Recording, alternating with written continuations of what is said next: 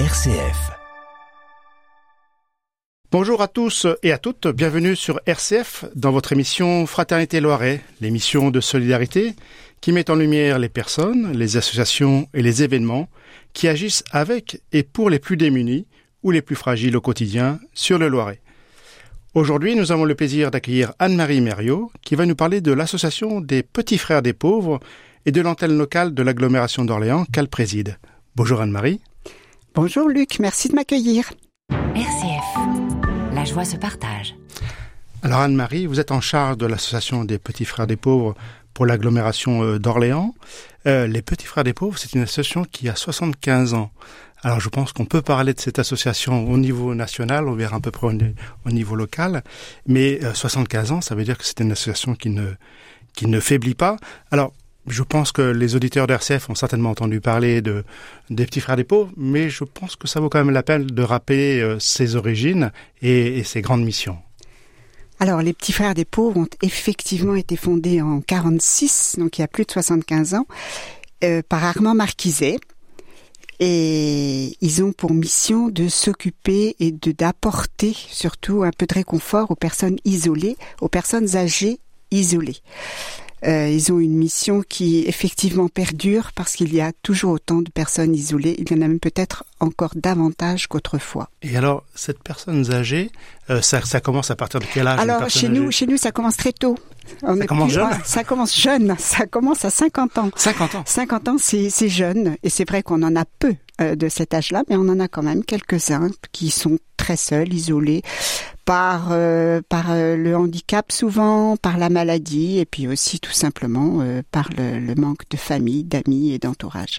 D'accord. Alors ça, ça se on verra un peu plus au, quotidien comment ça peut se passer, mais déjà d'un niveau général, c'est vous tissez un, lien social par rapport à ces gens qui sont qui sont isolés. Vous allez les visiter chez eux ou en hébergement. Absolument. On va visiter les gens chez eux à domicile ou en hébergement euh, quels qu'ils soient d'ailleurs, que ce soit des EHPAD, des résidences seniors, euh, etc. Mais les trois quarts sont visités quand même euh, à domicile. À domicile. Oui, oui, sont visités en général une fois par semaine. Quand le bénévole le peut, il reste minimum deux heures, quelquefois une après-midi. D'accord. Et en deux heures, c'est c'est plus de de on va dire presque un lien familial qui ah, s'établit. c'est un, lien, c'est un lien familial énorme. Il y a souvent des, des relations très fortes qui s'établissent entre le bénévole et la personne qu'il visite. Euh, à tel point qu'ils se téléphonent, qu'ils vont les voir pendant les vacances, que quelquefois ils les amènent chez eux, même ils amènent la personne euh, chez eux, ça peut arriver. Voilà, c'est assez rare, mais ça peut arriver. D'accord. Parce que on pourrait dire, mais les personnes qui sont isolées, il y a aussi d'autres structures qui existent, des organismes comme les auxiliaires de vie, etc. Là, c'est pas du tout le même sujet. C'est pas du tout le même sujet. L'auxiliaire de vie, elle va faire les courses, elle va faire les toilettes, elle va aider euh, aux tâches ménagères éventuellement, mais elle ne va pas du tout tisser de lien social. Elle ne va pas discuter avec la personne. Elle va pas lui apporter le réconfort qu'on essaye de leur apporter, en tout cas. D'accord, d'accord. Alors, à ce niveau euh, national, euh, en fait il y a beaucoup de bénévoles au niveau de, des petits frères des pauvres, mais vous avez quelques quelques chiffres Oui, au niveau national, on il y a, conscience de, l'importance. Oui, oui, c'est vraiment une association importante. Il y a en gros 13 000 bénévoles au niveau national, avec euh, pas mal de salariés. Hein, puisqu'il y a des, des, fraternités dans toutes les régions, on appelle ça des fraternités. Chaque région de France a sa fraternité, qui elle-même a des équipes, euh, des équipes territoriales couvre euh, une certaine partie du département. Et, donc c'est une association importante, absolument. Oui, oui. Il y a même une fondation. On les petits frères possèdent des maisons de vacances qui ont toujours été des dons ou des legs euh, de personnes.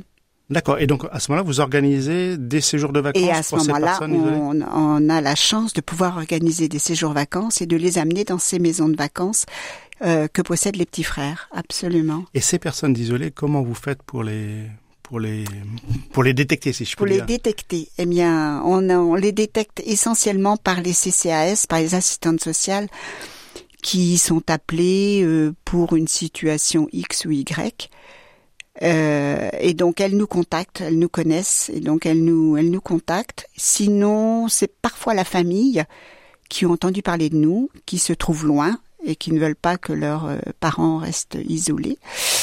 Ça peut être éventuellement un voisin, c'est plus rare. Ça peut être, il y a, y a, plein de plein de canaux en fait par lesquels euh, euh, ces personnes sont détectées et qu'elles nous sont signalées. Si et donc tout à chacun ne doit pas hésiter à détecter. Ah, surtout, surtout, n'hésitez pas à nous appeler si vous avez, si vous croisez ou si vous pensez que quelqu'un dans votre entourage ou dans votre voisinage est tout seul. Il faut vraiment ne pas hésiter. Nous, on essaiera grâce à, au nombre de bénévoles que nous avons, on essaiera de, de pallier ce manque, d'aller les voir et de leur apporter un peu de chaleur. Et dans ces personnes qui sont isolées, donc on a dit que c'est des personnes âgées, donc la majorité a quand même plus de 50 ans. Oh, absolument, la, la majorité a, a, plus de 80 ans. Oui, c'est ça.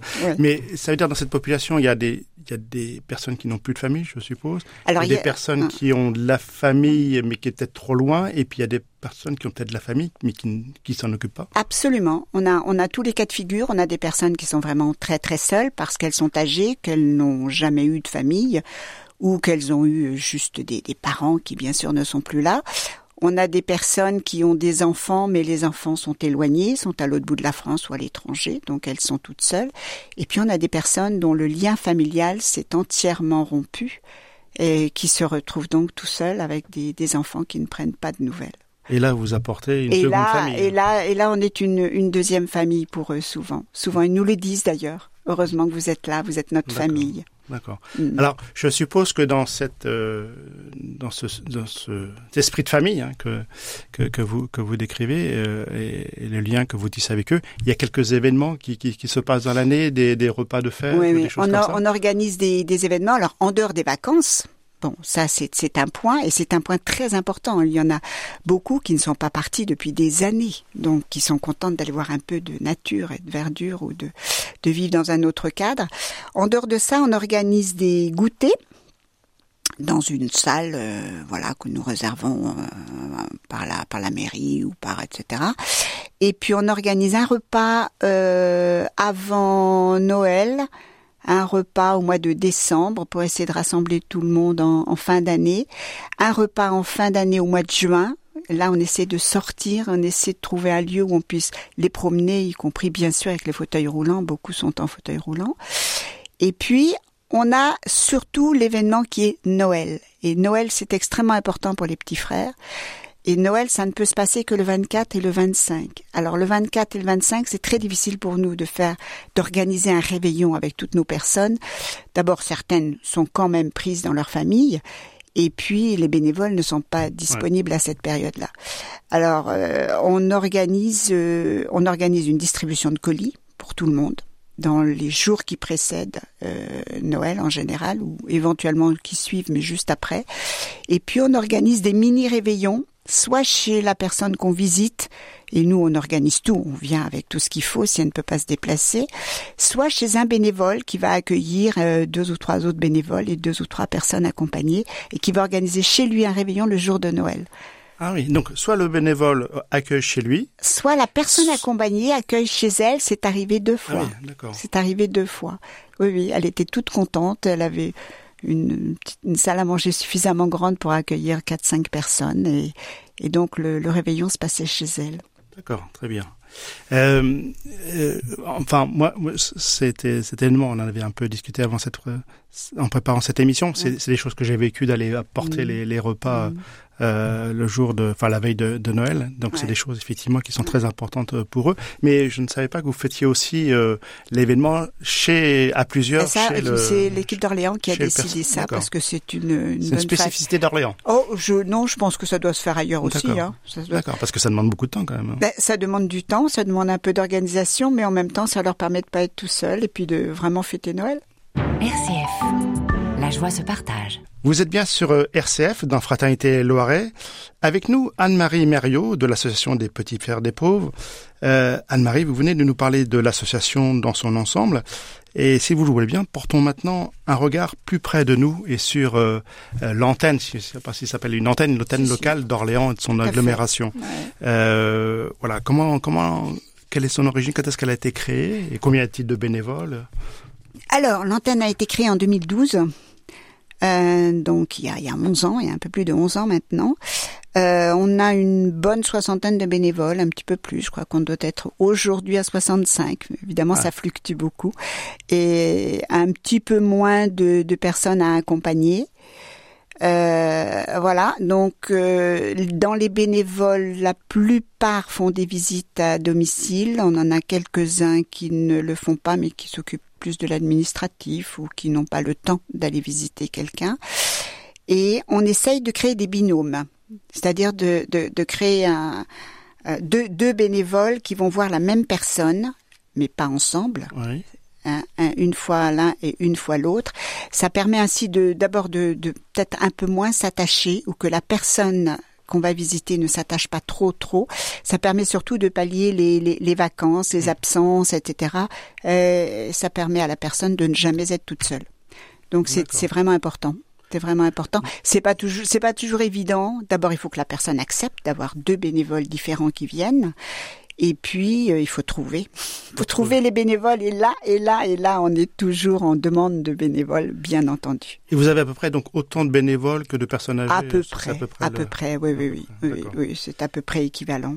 Alors, Absolument. oh, justement, comme, comme on parle de, de, de bénévolat, c'est une chose importante pour les petits frères des pauvres. Ça ne pourrait Très pas marcher important. sans ce, sans ce absolument. bénévolat-là. Absolument. Euh, Comme beaucoup d'associations, on n'existerait pas s'il n'y avait pas les bénévoles. Est-ce que vous pourriez nous, nous dresser le, le portrait Portrait type. type d'un bénévole? Non, Ou plusieurs Je- portraits Eh d'ailleurs. ben oui, je ne peux pas vous dresser un portrait type parce que nous avons vraiment différentes sortes de bénévoles. Nous avons le bénévole qui est retraité, qui a du temps, qui va y passer l'après-midi, qui peut y passer une après-midi ou qui peut y passer peut-être un peu plus souvent.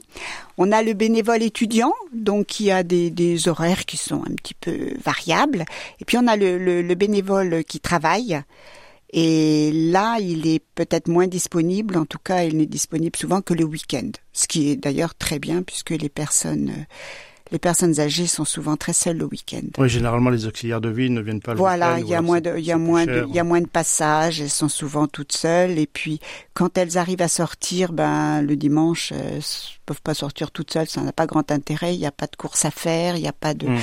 Donc, euh, c'est bien qu'il y ait des bénévoles qui puissent aller les voir le, le week-end. Alors, il y a tout type de bénévoles. Oui. mais en tranche d'âge, vous avez, vous avez Alors une en tranche d'âge, oui, j'ai même des proportions très précises à vous donner. On en a à peu près euh, 40% qui ont plus de 60 ans. On en a en gros presque 60% qui ont de 30 à 60 ans. Et on en a plus de 20, 25% euh, qui ont moins de 30 ans. D'accord, donc il y a quand même pas mal de jeunes. Ah oui, il y a beaucoup de jeunes. C'est très- c'est bien parce que c'est une équipe très dynamique, euh, une équipe qui fait plein de choses. Euh, On, on écrit une gazette qu'on envoie à nos personnes tous les trimestres avec euh, des, des, des- des photos qui les concernent, avec des événements qui les concernent, avec des sujets qui peuvent les distraire un peu, avec des, des jeux dans cette gazette. Euh, on a la, la chance d'avoir une jeune qui est forte en graphisme et qui nous, nous fait une gazette euh, superbe. Et je suppose que les jeunes au contact des personnes âgées, c'est aussi Oui, quelque chose de ils, plus. a- ils aiment bien. Les jeunes aiment bien et les personnes âgées aussi. Alors quelquefois elles préfèrent avoir euh, une personne un peu plus un peu plus mature au niveau des discussions, mais pas toujours. Elles aiment bien aussi les, les, les, les personnes jeunes qui leur apportent de la vie, qui leur apportent du mouvement. C'est important. Ah, C'est important. Je crois que c'est très important. Par C'est contre, très important. je suppose que alors les jeunes c'est bien, mais un jeune ça a aussi un peu la bougeotte, donc Oui. je suppose qu'il Oui. reste peut-être moins longtemps. Alors, un jeune reste moins longtemps et même les personnes qui travaillent, d'ailleurs, en, en l'occurrence, elles peuvent avoir des mutations professionnelles ou, ou des changements de vie, tout simplement. Mais ce n'est pas grave. On prend tout type de bénévole, même si c'est pour un an. Alors, l'idéal, c'est effectivement la pérennité, mais c'est pas toujours possible. Donc, si un bénévole reste un an, 18 mois, eh bien, on le prend avec grand plaisir. Et ça lui fera toujours une bonne expérience. Donc c'est un message qu'on fait passer à nos auditeurs. Il y a du monde au niveau des frères des pauvres. 13 000 bénévoles, c'est euh, c'est c'est beaucoup, mais c'est face aux besoins qui est qui est réel et qui, et qui ne, et qui ne Et, faiblit les, pas. les- les besoins, euh, euh, je l'ai pas dit, mais les besoins sont, sont très importants. Il y a 2 millions de, de personnes souffrant de euh, d'isolement en France. Et parmi ces 2 millions de personnes, il y a quand même 500 000 qui sont en isolement extrême. Alors là, on parle de niveau national, bien Hum, sûr. hum. Mais c'est, on ne se rend pas compte, mais c'est très important l'isolement des personnes âgées. Donc c'est un appel qu'on lance. C'est Des bénévoles, des bénévoles, même si vous avez peu de temps, vous êtes jeune, Oui, absolument. donnez votre temps, de votre temps pour ces, pour ces personnes-là. Et, et vous verrez, vous n'en ressortirez que grandi. D'accord. De... Et sur sur euh, euh, donc cette on parlait des 75 ans de de euh, petits des, frères. des frères des pauvres et de son de son de son fondateur. Est-ce qu'il y a euh, un maître mot, une phrase un peu emblématique de de ce que apporte euh, de ce que apportent les petits frères des pauvres sur le fait qu'on redonne des, de- un tisse un lien social quelque part avec une Mm. donc une- une- une- un regard un peu différent sur la vie qu'ils doivent Je- mener. oui, oui, oui, tout à fait. Je crois que euh, a- aller voir une personne, c'est lui redonner le goût de vivre, c'est lui redonner envie de, de lui montrer que la vie vaut la peine d'être vécue, qu'elle n'est qu'elle n'est pas là pour rien et qu'elle peut apporter autant qu'on lui apporte. C'est la remettre en selle. C'est la remettre en selle. c'est très important. D'accord. Et je crois qu'il y a quelques quelques métromos qui existent aussi. euh, Des fleurs avant le pain. Ah, les fleurs avant le pain. Voilà. Des fleurs avant le pain. On va faire une dissertation sur RCF, c'est nouveau. Donc, vous avez deux heures pour nous expliquer ce que vous voyez par là. On fera une autre émission, mais c'est très important. En quelques mots, vous pouvez dire ce que c'est? Des fleurs avant le pain parce qu'il faut d'abord apporter un, un- un cadre avec euh, avec de, de la joie, un environnement gai, un environnement de, de, de solidarité, un environnement qui leur donne envie de, de revivre justement. Parce qu'on sait que en plus maintenant elles ont moins besoin euh, de, de, de pain, c'est-à-dire euh, d'aide financière, en tout cas à ce niveau-là, au niveau nourriture, euh, qu'autrefois. Mais par contre, elles ont besoin qu'on leur apporte un- cadre de vie agréable, qu'on leur apporte quelque chose qui puisse les aider à bien vivre et Donc- à avoir un, un peu de sourire aux lèvres. Donc, c'est sans doute la caractéristique de, des petits frères. Hein, C'est la caractéristique des petits frères. Et on est quand même très peu nombreux en France à lutter contre l'isolement. En tout cas, nous sommes la première association en France à lutter contre l'isolement des personnes âgées. Et il y a de plus en plus de personnes âgées. Donc c'est vraiment important. D'accord. Alors, euh, malheureusement, on, on est limité un peu par le temps, mais euh, je, pense que nos auditeurs ont bien compris euh, la mission des frères des pauvres, euh, mais aussi un appel qu'on lance. Hein, euh, les bénévoles, on a toujours besoin de bénévoles parce que ça se, il y a du turnover, notamment sur les sur, sur les jeunes, donc on aura toujours besoin de bénévoles. C'est quelque chose de passionnant, je Mm. suppose, de s'occuper aussi de ces personnes âgées. Absolument. Alors, peut-être un point, un point de contact pour dire euh, si euh, je veux être bénévole à qui je m'adresse ou j'ai détecté un cas, Absolument. un cas où je pense qu'il y a une personne qui est isolée, euh, il faut faire quelque chose pour elle. Euh, on fait quoi? On- On fait quoi? On appelle. On appelle le, le numéro de téléphone de, de l'équipe. Il y aura toujours, il y aura une bénévole qui vous répondra. Et ce numéro de téléphone, c'est le 07 70 48 37 61.